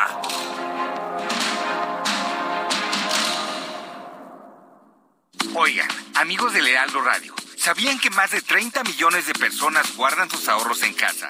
Y eso es muy peligroso. Aparte de que aumenta el riesgo de pérdidas y robos, tu dinero va perdiendo valor por la inflación. Es mejor una institución confiable y regulada que pague buenos rendimientos. El día de hoy les tenemos excelentes noticias. Llévense unidades únicas en México en exclusiva en Ford Andrade La Viga. Entrega inmediata de su Ford Expedition Limited 2022 con blindaje nivel 5 y Ford Expedition Max 2022 también de nivel 5. No desaproveches esta oportunidad.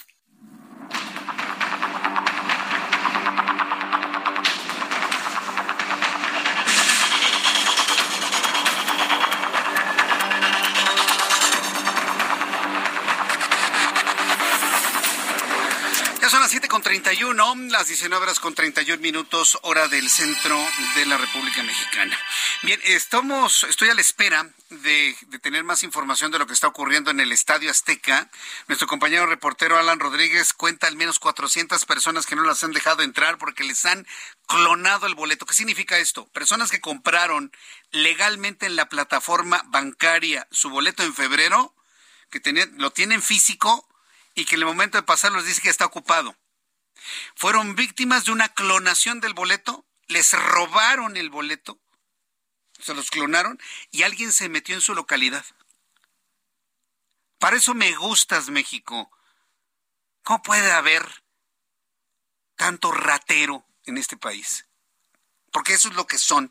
Quien va y clona un boleto y luego lo vende, ¿sí? Es un ratero un raterillo, una rata. Y lamentablemente, tristemente, México históricamente se ha destacado en tener defraudadores de esta calaña. ¿Qué va a hacer la empresa? Porque hay responsabilidad de la empresa al no tener los candados de seguro para evitar la clonación de sus boletos y no darles esas certezas a sus clientes. Entonces, estamos a la espera de comentarios por parte de Profeco. Los jóvenes están enojando, las niñas están al borde del llanto. Ya independientemente de si nos gusta o no nos gusta Bad Bunny, estamos ante un fenómeno noticioso, ante una defraudación de la que han sido víctimas cientos de personas a las afueras del Estadio Azteca. Voy a estar muy atento de lo que suceda en los próximos minutos. Mientras tanto, quiero informarle aquí los viernes hemos abierto espacios para hablar sobre salud y usted y yo sabemos, le he dado entrevistas a lo largo de muchos años sobre el tema del cáncer. Y hemos conocido a lo largo de todos estos años que uno de los cánceres más, eh, digamos, más injustos, sobre todo por su capacidad de, de extenderse por el cuerpo a través de metástasis, es el cáncer de pulmón. Una persona que desarrolla cáncer de pulmón puede durar inclusive algunos meses si no tiene los cuidados necesarios, el tratamiento adecuado, debido a que genera metástasis para generar cáncer en hígado, cáncer en cerebro, cáncer en hueso. ¿sí? Incluso tiene una capacidad metastásica superior al cáncer de piel. Por lo tanto, el cáncer de pulmón es uno de los enormes retos en materia de salud pública que tiene nuestro país. Tengo en la línea telefónica Fanny Romero Moreno. Ella es directora institucional de Respirando con Valor AC, organización fundadora del Frente Unido por el Cáncer de Pulmón, a quien yo le agradezco estos minutos de comunicación con el auditorio del Heraldo. Bienvenida, Fanny. Gracias por estar aquí. Muy buenas noches. Buenas noches, muchas gracias por el, espacio, Jesús Martín. Sabemos que el cáncer de pulmón es uno de los más agresivos que, se conocen, pero si tomamos en cuenta la agresividad, el, eh, la cantidad de mexicanos que desarrollan cáncer de pulmón, ¿de cuánto estamos hablando en cuanto al costo para el gobierno federal de los presupuestos de salud para atender esta terrible realidad? Fanny Romero. Como muy bien mencionas, el cáncer de pulmón representa un problema de salud pública, debido a que se encuentra entre los 10 tipos de cáncer con mayor mortalidad y representa la primera causa de muerte por cáncer en México. Tan solo este padecimiento afecta a más de 13.000 personas al año en México y tan solo en el 2020 la tasa de mortalidad promedio por cáncer de pulmón fue de 5 defunciones por cada 100.000 habitantes. Lo que nos habla que es una, una atención que necesita pronta pronto asignación de recursos. Es por eso que el Frente Unido por el Cáncer de Pulmón este año publicó el estudio de estimación de costos de atención del cáncer de pulmón en colaboración con el Centro de Investigación Económica y Presupuestas. Eh, ¿Y qué, qué es lo que encontramos dentro de este estudio? Es que en el 2021 los costos de los tratamientos por cáncer de pulmón para la población sin seguridad social representa en promedio el 18.5 de ingresos por el impuestos especiales al tabaco. Es decir, solo por estos ingresos de impuestos especiales al trabajo sería posible que las entidades federativas cubrieran parte del costo de tratamiento para las personas que no cuentan con seguridad social. Yo entiendo que cuando una persona se siente mal, eh, eh, normalmente los mexicanos no vamos al, médico. Y cuando una persona le detectan cáncer, y en este caso cáncer de pulmón, normalmente ya está en fase 4, está en fase 3, está en fase 4, y es muy difícil de tratar, si no es que imposible. Y aquí recuerdo al público que checarse a tiempo y encontrar un cáncer a tiempo significa la alta probabilidad de curarlo. Pero cuando ya un cáncer está tan avanzado, fase 3, fase 4, ¿a cuánto asciende el tratamiento por persona aproximadamente de un padecimiento tan grave como este? No es que hablar de costos, de cuánto podría ascender para la atención, lo que yo les puedo decir es que el 98% de los casos se diagnostican en etapas tardías. Pero eh, actualmente existen nuevas tecnologías que han logrado que los pacientes que viven con esta enfermedad tengan una mejor sobrevida y calidad de vida. Pero desafortunadamente en los sistemas de salud no cuentan con la atención integral que requieren. Es por ello que nosotros como el Frente Unido levantamos la voz para que estos pacientes sin seguridad social puedan contar con esta atención integral para que puedan mejorar y tener acceso a esto a este tipo de tratamientos.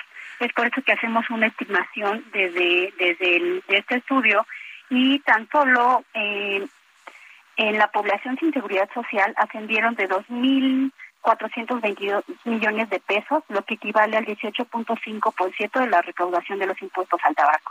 Mientras tanto, el costo de atención estimado alcanzaba los 919 millones de, pesos, es decir, el 7% de la recaudación de los impuestos al, al tabaco transferidos a los estados. Vaya, pues, ¿y si existe la realidad de poder compartir la responsabilidad de costos de una enfermedad como esta? O, digamos, es, es, este propuesta, ¿cómo entenderlo? Lo que, lo que podemos entender es que eh, eh, lo que hacemos esta estimación es que consideren que sí hay formas de financiar.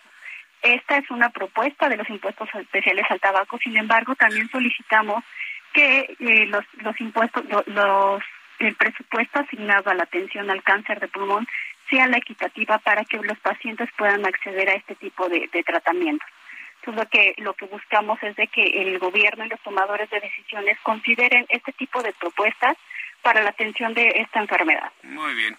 ¿En qué página de internet o redes sociales, Fanny Romero, podemos conocer más sobre lo que hace Frente Unido por el Cáncer de Pulmón y esta propuesta que hoy se ha comentado aquí en nuestro programa de noticias, Fanny?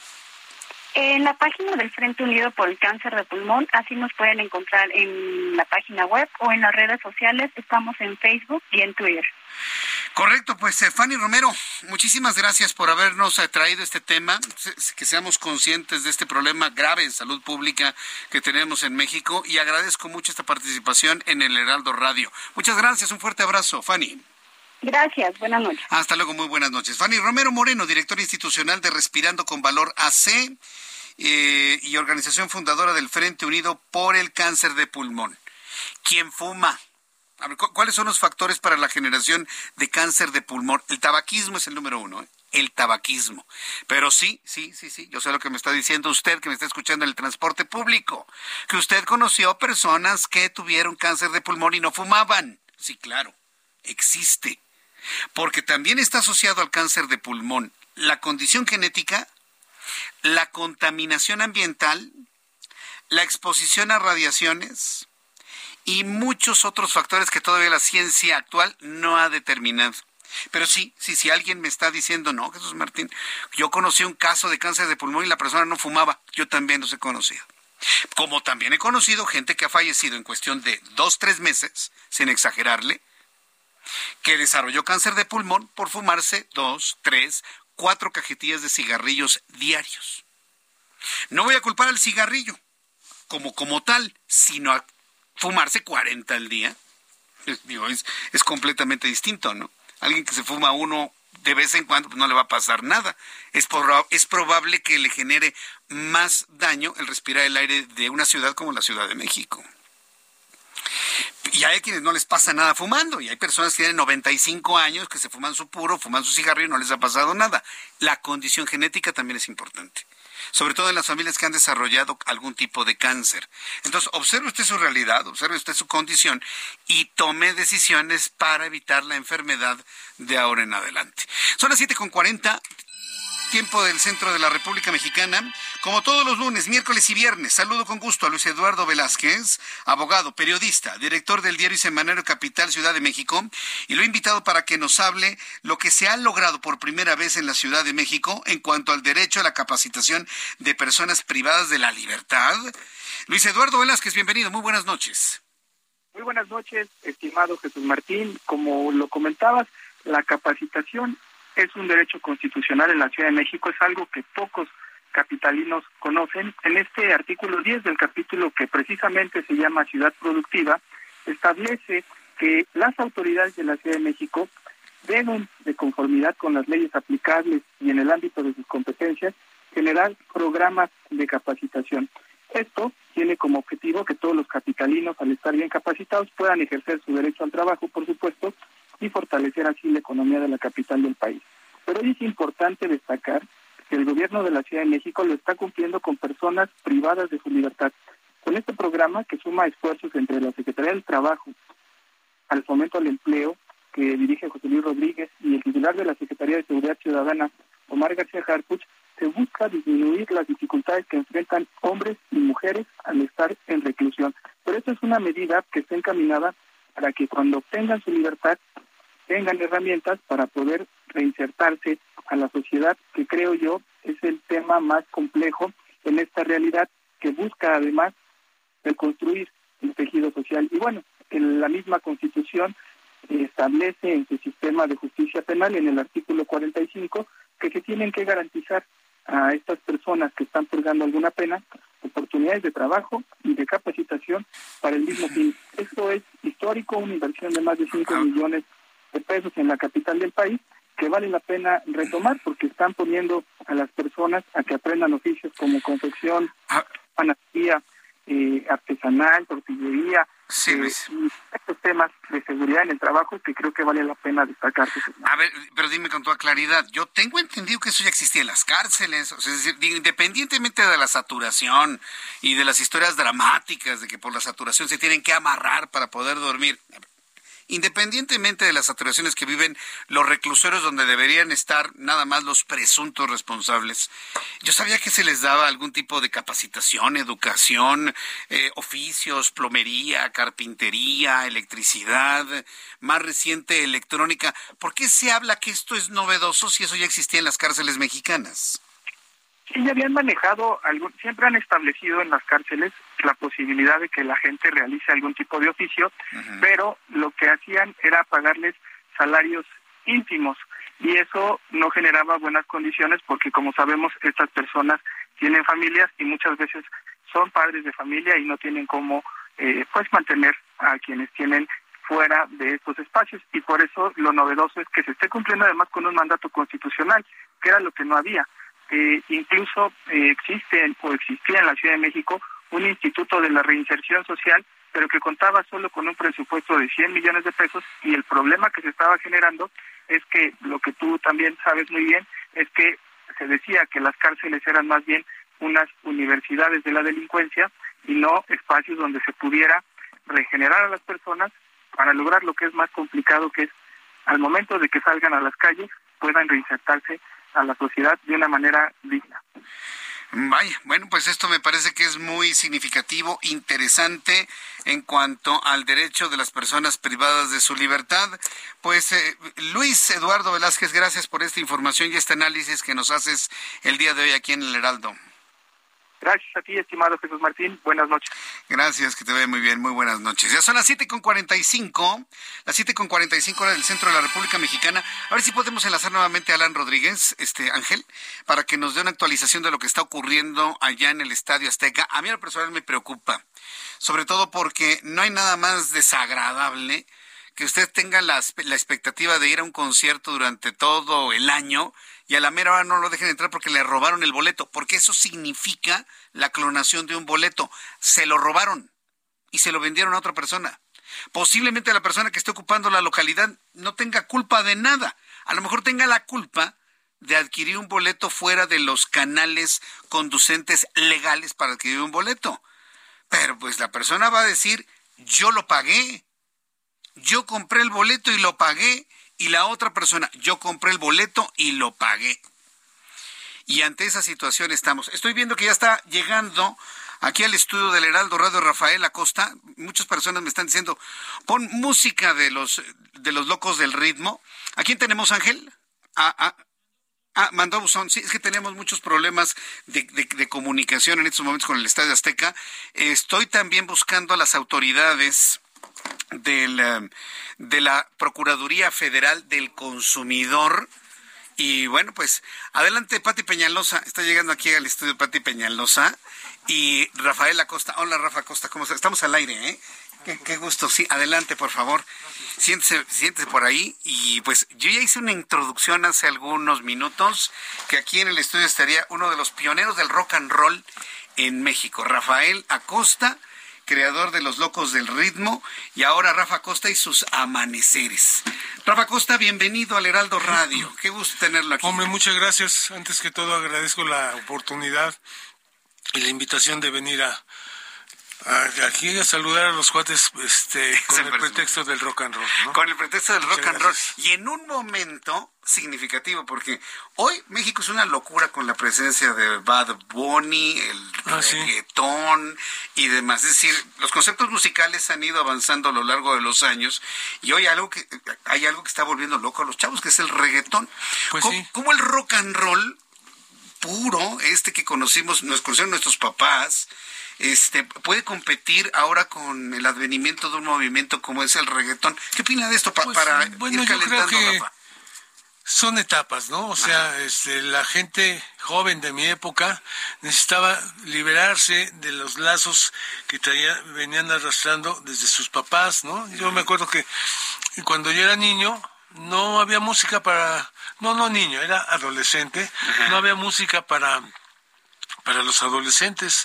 Ah, me tenía que gustar la música de, la música que le gustaba a mi mamá o a mi papá. Bueno, mi papá fue antimusical siempre, pero finalmente, pues la música, la alternativa que yo tenía era oír a Frank Sinatra, a Ray Conniff, a lo que le gustaba a mi mamá.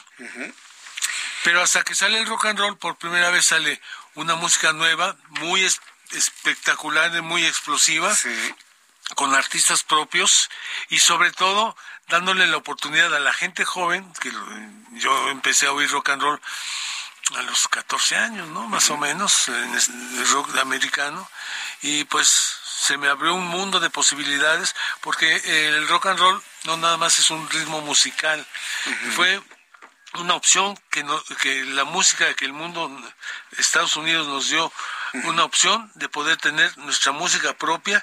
Y junto con nuestra música propia venía una serie de, de cambios, de opciones ya hechas y pensadas para la gente joven, que éramos nosotros, y ya nos pudimos separar un poco de, venir haciéndolo. Yo me acuerdo que de chavo, para ir a una fiesta, pues mi papá me compró un traje ahí en Liverpool, así, mi corbatita, este, mi casquete corto, ¿verdad? Sí, que era el cabello. reglamentario, y pues ese, esa era la, la juventud de antes de que llegara el rock and roll. Pues entonces eso significa que todos estamos viendo las mismas épocas y entonces, la vida es cíclica. Es cíclica, ¿no? Y el cambio que estamos viendo con el reggaetón es lo que vivió el rock and roll en su momento.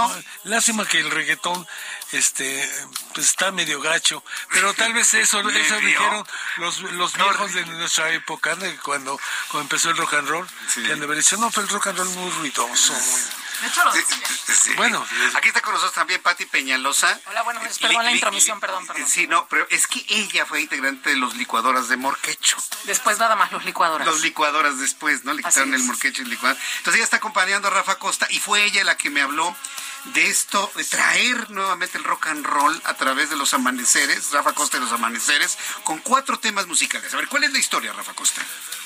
Bueno, yo toda mi vida, para empezar yo este año, este mes, exactamente cumplo mis primeros 65 años de músico. Yo comencé en 1958 cuando tenía 16 años, porque yo eh, cuando empecé a escuchar rock and roll yo me volví loco.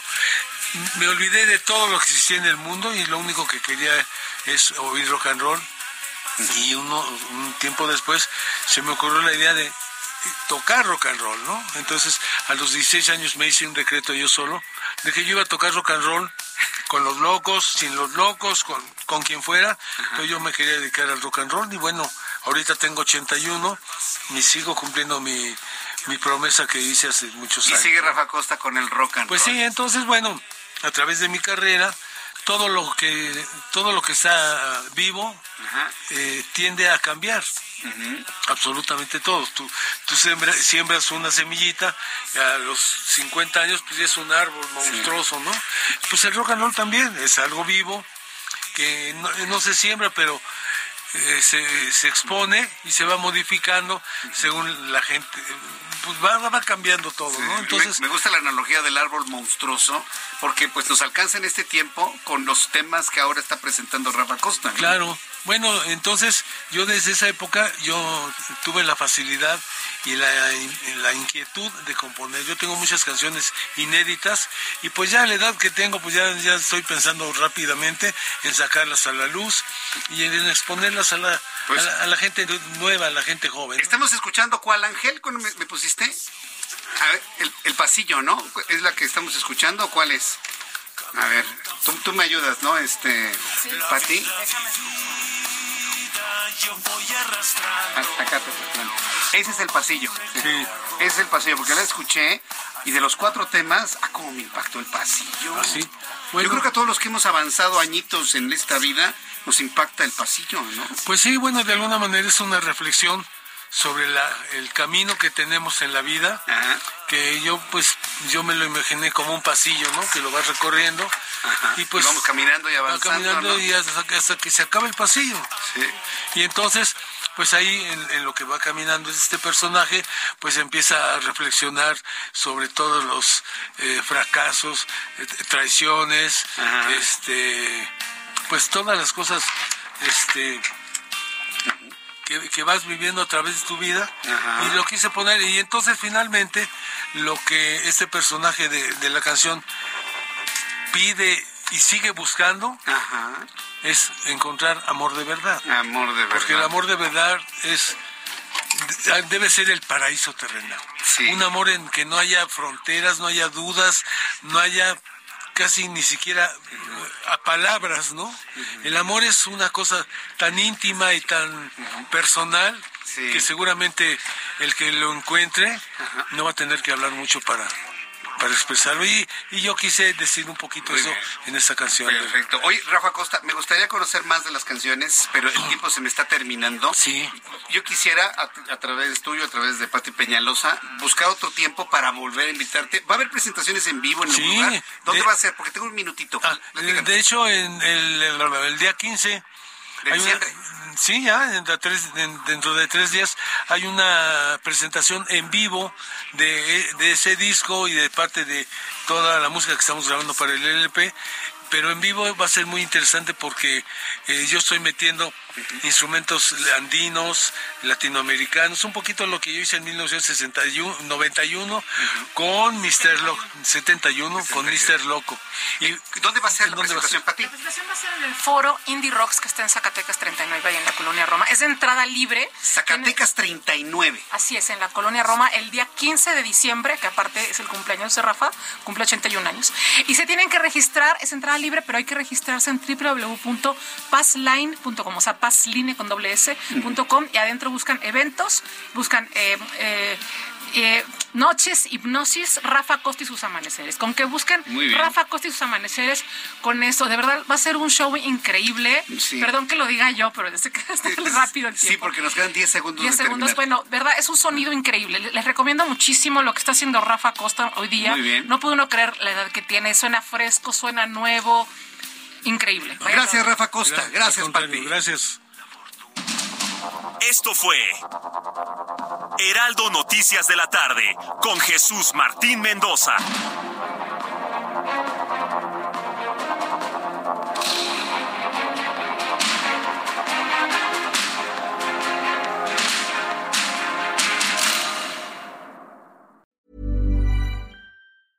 Normally, being a little extra might be a bit much, but not when it comes to healthcare. That's why United Healthcare's Health Protector Guard fixed indemnity insurance plans, underwritten by Golden Rule Insurance Company, supplement your primary plan so you manage out of pocket costs. Learn more at uh1.com.